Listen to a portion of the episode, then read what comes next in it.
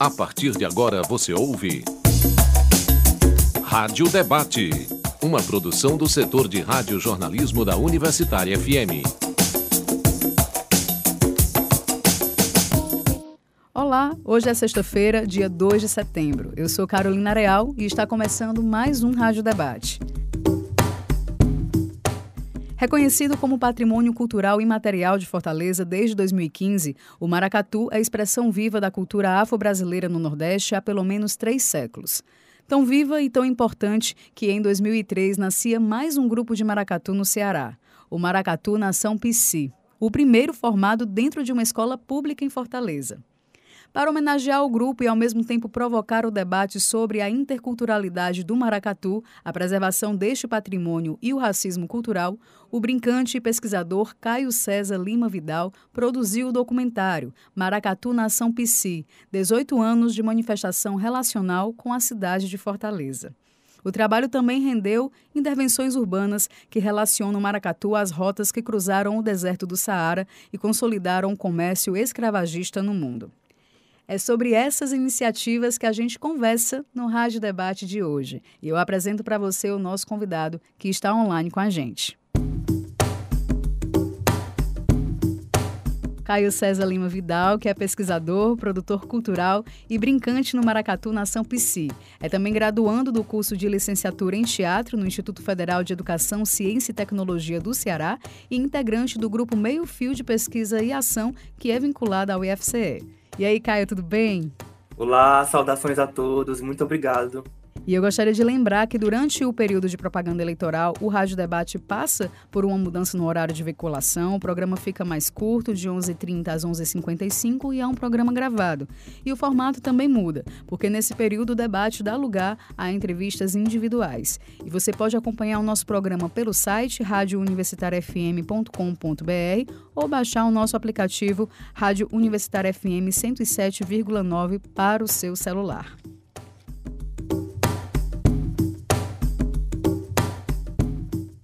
Parte da população, grande parte da população, talvez o maracatu seja mais conhecido pela sua beleza, pelo seu ritmo particular, do que pelo seu significado, pela sua importância histórica e cultural. Portanto, nem todo mundo sabe que essa manifestação ela conta uma história.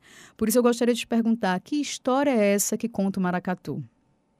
Antes de tudo, eu gostaria de agradecer o convite e eu estou muito feliz de estar aqui com todos vocês.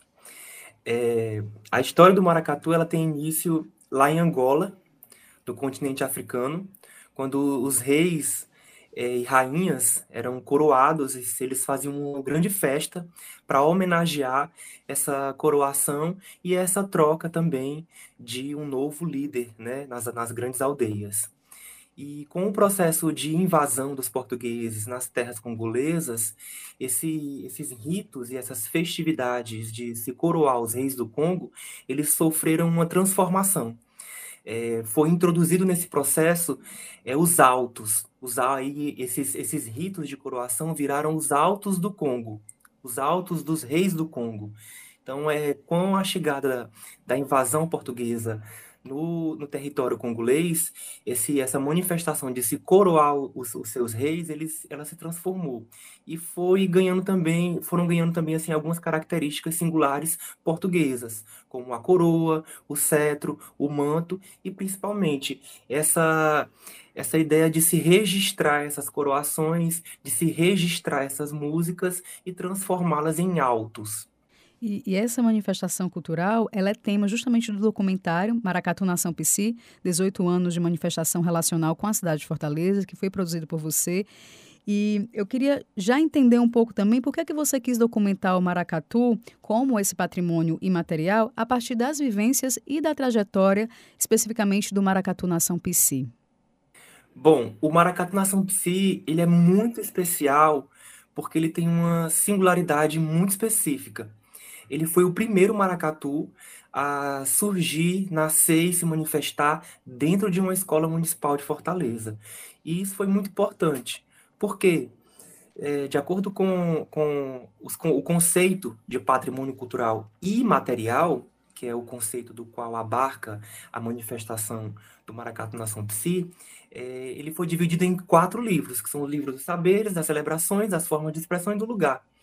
Quando se trata do livro de saberes, é, o, assim, o maracatu ele não não está ligado a um livro específico, né? Vai depender muito dos coordenadores do maracatu. Mas quando se trata do livro dos saberes, que é essa produção de saberes, é, o maracatu e ele se torna especial porque ele nasceu dentro de uma escola.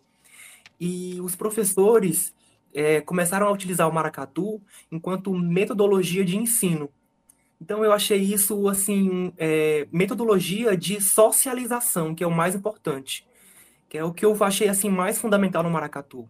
Em nenhum outro momento como esse essa manifestação do maracatu, ela era utilizada como um processo pedagógico de ensino, como uma metodologia de ensino, como, como metodologia pedagógica. Então, é, é, esse foi um dos fatores que eu achei primordial para relatar essa história do Nação Psi. Inclusive, o que me chamou a atenção no documentário, que inclusive já está disponível no YouTube, a gente vai poder dar essas informações mais adiante, mas é, como a comunidade, é, Caio, ela acabou aderindo né, ao, ao maracatu. Eu queria que você falasse um pouco também sobre essa relação da comunidade com o maracatu, é, Nação Psi, e como também, de uma certa maneira, essa, essa, esse surgimento desse grupo acabou também influenciando o entorno, né, o bairro como um todo. Eu queria que tu falasse sobre essas relações.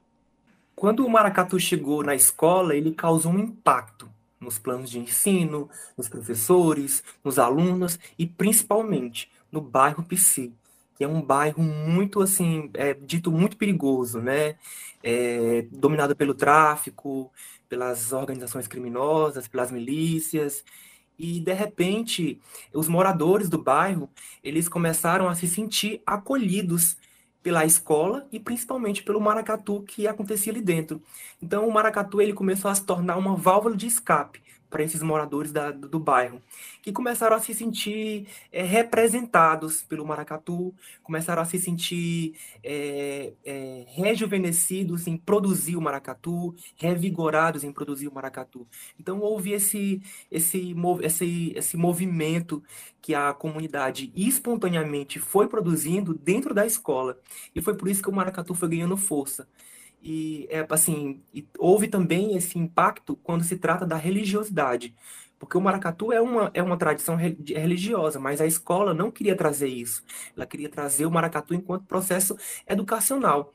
Então, muitos terreiros de umbanda, de quimbanda, de candomblé que se tem lá no Planalto Psi, essas pessoas que, que que, que movimentam esses terreiros começaram a frequentar a escola hum. e começaram também a, a trazer essas questões da negritude, do preconceito, é, dentro da escola. E, e, isso foi transformador também para a comunidade, que começaram a se aceitar enquanto pessoas negras, começaram a aceitar as suas origens, começaram a, a se aceitar e a se posicionar se posicionar pelos seus direitos, pelas suas igualdades e pelo seu senso de pertencimento também. É até interessante, Caio, você ter comentado isso, porque é, o documentário tem quatro partes e, em alguns momentos, aparecem depoimentos né, de integrantes, de pessoas do bairro, tanto profissionais da escola, como também moradores. E me chamou muita atenção da Rita dos Anjos, que ela é da ala das baianas. Eu achei tão curioso ela falar: eu tenho 70 anos, 10 filhos, é, sempre vivi para cuidar dos meus filhos, né? E quando, quando surgiu o convite, eu já me imaginei nesse, desfilando na avenida. E aí ela fala uma, uma parte que ela diz assim: para quem vem do mato, né, às vezes a, a vida da gente é dedicada ao trabalho. E ali no Maracatu eu consegui me ver no desfile, né? Me ver como sendo exaltada pelas pessoas é, no, no, desfile. Então eu acredito que esse seja um exemplo aí desse pertencimento que você fala, né? Acho que a, a, o próprio desfile na avenida mudou também a concepção de algumas pessoas, né? Relacionadas aí a essa, essa manifestação. É, e quando se trata dessa mudança de concepção, é uma mudança também que passa pelo preconceito. Porque muitas dessas pessoas que não desfilavam no Maracatu, elas tinham um certo preconceito para com essa manifestação. E depois de, de, de desfilar, de provar de tudo aquilo, de, de vivenciar tudo aquilo, as pessoas percebem o quanto aquilo é transformador.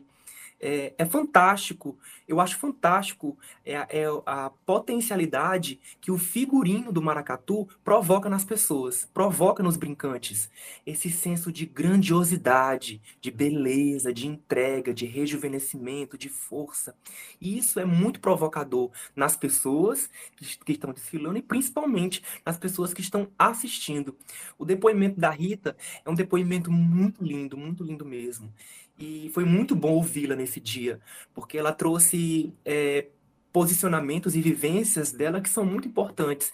E uma dessas é essa que você falou, é, é de você se sentir bonito, de você se sentir vivo, visto, enaltecido. Isso é uma experiência que, para uma pessoa que não tem um, um uma vida é, tão cheia de privilégios, né, que não nasceu com certos privilégios, para uma pessoa que nasceu assim, como ela mesma fala, na roça, isso é transformador, isso é radiante. E, e principalmente é, não é só essa transformação e essa esse senso de beleza e grandiosidade, é a compreensão para com respeito à cultura afro-brasileira. E, e, esse entendimento é que é mais, mais inovador ainda. É sobre isso, inclusive, a minha próxima pergunta, porque eu queria entender também como a cidade de Fortaleza, você está falando aí do respeito né, é, a essa tradição, como é que a cidade de Fortaleza, Caio, ela olha para o maracatu, né, em, em, é, os brincantes, a própria manifestação, são valorizadas de fato? Qual a tua percepção em relação a isso?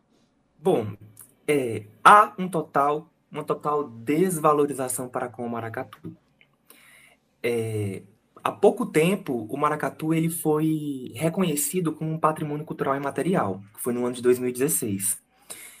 E, assim, o maracatu ele enfrenta diversas dificuldades para entrar na avenida, e o preconceito é um deles. Quando se trata é, de espaços de memória do maracatu, a gente tem um déficit muito grande. Porque se, um, se uma pessoa que desconhece o maracatu, que não veio na cidade, que não conhece a cidade, e vem para cá e não tem a sorte de chegar aqui e está acontecendo algum evento de maracatu, ela não vai ter a oportunidade de conhecer o nosso maracatu. Por quê? Porque nós não temos espaços de memória do maracatu na cidade. Havia um museu no Teatro São José, mas ele foi desativado e até hoje a gente não sabe o que aconteceu com os equipamentos e o acervo desse museu. É, eu fiz no livro três formas de expressão eu falo justamente sobre isso. É para com a desvalorização e a desconsideração do figurino do maracatu enquanto patrimônio cultural material. Eu trago essa perspectiva para com o figurino. E eu visitei o Museu do Ceará e lá ah, eu tive um choque, né? Foi extraordinário para mim quando eu soube que quando se trata da cultura negra e da cultura afro-brasileira aqui na nossa cidade, o Museu do Ceará ele tem uma sala que só fala da abolição e da escravidão são os únicos acervos de, obje de objetos de tortura, é, objetos, enfim, que retratam a abolição e a escravidão. Agora, quando se fala da cultura afro-brasileira na cidade, na cidade de Fortaleza, os únicos objetos que o Museu do Ceará tem é um figurino de Princesa do Maracatu e uma calunga, que foram doadas pelo Vigilito Gomes, que é um grande pesquisador do maracatu aqui na cidade. Mas é, isso me trouxe é, reflexões muito profundas, porque nós não temos espaços de memória na cidade. E isso é um, é um déficit muito grande, porque nosso, nosso maracatu ele tem que ser respeitado, ele tem que ser valorizado. E, é, e para ele, ser, ele ser valorizado e respeitado, ele precisa estar disponível para as gerações nossa história precisa estar disponível para as gerações. Então, eu, que sou fortalezense, que nasci e cresci aqui e não sei é, do maracatu, eu devia ter vergonha de mim mesmo. E eu, enquanto gestor cultural, eu, enquanto diretor cultural, não promover isso para minha cidade, eu devia ter vergonha de mim mesmo. Então, é, é, é, quando eu falo dessa questão do maracatu e esses espaços de memória, é de reivindicar o respeito e o direito do maracatu e a representatividade dos seus povos negros e afro-brasileiros na nossa cidade. É, esse foi também um ponto que chamou muita atenção durante o documentário, porque inclusive o Museu do Ceará, até onde eu sei, foi informação dada inclusive no documentário, ele está fechado, né? Então, além de você não ter o material, né, digamos assim, representativo dessa cultura afro aqui na nossa cidade, como você está citando, o museu por si só já está, está fechado, né? Então, isso limita muito. E eu penso, Caio, que durante dois anos de pandemia, a gente que estava falando até pouco tempo da emoção desses brincantes na Avenida Domingos Olímpio durante o período de carnaval, que é quando se pode, digamos assim, mostrar para a população maracatu, né? É, é o grande ápice. A gente teve dois anos aí de pandemia em que os brincantes não puderam estar na rua, né? Então, como é que a gente pode, inclusive, abordar esse tema da pandemia durante esse processo, que elos, né, que, que pontos vocês conseguiram se segurar para manter viva essa tradição, já que é tão difícil assim, é, luta-se contra uma, uma desvalorização? É, assim, para se manter o maracatu, é, é, um, é um fato decisivo quando se fala do figurino, porque é um dos maiores patrimônios de, de preservação é o figurino. Então, manter um figurino é muito difícil. Então, durante esse, esse período de, de pandemia, que a gente enfrentou, a gente percebeu que é, o maracatu, quando, quando voltar, quando esse, esse, período de pandemia foi um período para gente, a gente respirar e perceber que nós, que as relações pessoais, elas são fundamentais em qualquer manifestação cultural tradicional popular. E, e, isso nos provocou um choque em perceber que em algum momento essa relação e essa troca não era mais possível.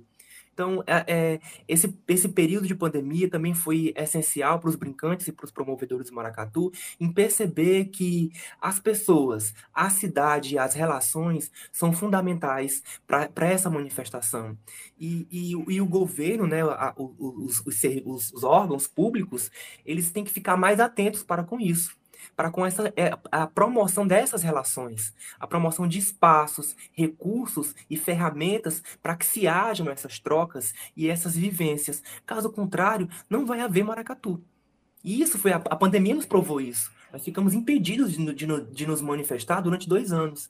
Então, é isso é um, se tornou um fator decisivo para o maracatu também, que são os encontros, as trocas e as relações. O seu tio, que é o fundador da, do Maracatu Nação Psi, que é o Carlos Brito, ele tem, tem também uma fala dele no documentário, onde ele justamente pontua a falta de valorização dos órgãos públicos, onde ele fala que não existe recurso. É, é, o, o, recurso, o pouco recurso que se tem, não dá para nada. Se não forem os próprios moradores, os próprios integrantes, os amigos, colaboradores, o Maracatu não consegue ir para a avenida. Então, Nesse período todo, né, assim, nesse, nessa tua vivência toda de maracatu, que eu sei que é, você é brincante há muito tempo, né, além de pesquisador, existe alguma resposta do poder público em, em relação por que, que não há tanta valorização do maracatu e das manifestações populares, que eu creio que o maracatu é só uma das vertentes, né? Imagino que as outras manifestações também passem pela mesma situação de vocês. Existe alguma resposta, Caio? Olha, assim, existem bilhares de promessas né? Há promessas, há promessas, há promessas, mas são poucas respostas. Às vezes são respostas de sussurros doces e vazios, né? São respostas que às vezes não nos entregam nada, às vezes não, não, não há nenhum retorno. É, isso também passa muito pela gestão é, é, é, quais instituições, né, quais, é, quais profissionais a gente coloca nessas instituições para fazer a, a, a, gestão dessas instituições. Às vezes, nessas instituições, há pessoas que estão totalmente despreparadas para lidar com esse tipo de manifestação. Às vezes essas pessoas não têm estudo para isso, não têm conhecimento para isso. Ou seja, se nós não temos uma boa gestão pública, com pessoas bem formadas nas suas áreas e bem aplicadas nas suas áreas, a gente não vai ter retorno da manifestação. Então, então, é assim, é importante que seja dito que muitos desses maracatus, eles se mantêm por iniciativa própria dos seus, dos seus criadores e mantenedores, com recursos próprios, com doações, porque se, for, se formos esperar é, é, pelo, pelo, pelo apoio financeiro das, das instituições públicas, a gente não, a gente não promove o maracatu. é, eles desconsideram muita coisa.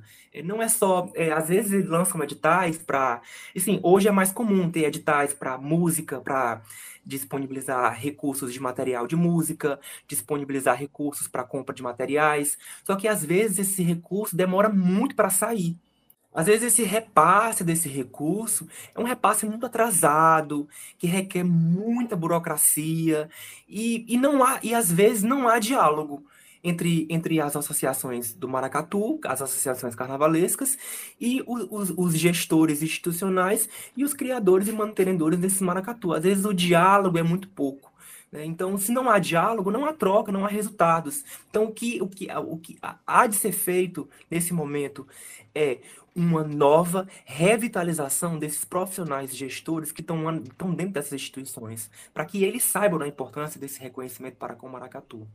E o que eu acho interessante é que o teu documentário ele traz luz, né? A muitas dessas questões que a gente está debatendo, tá debatendo. É um documentário que está disponível na internet, né, Caio? Eu queria que você fizesse o convite e desse mais informações para os nossos ouvintes de como eles podem ter acesso ao documentário que você produziu.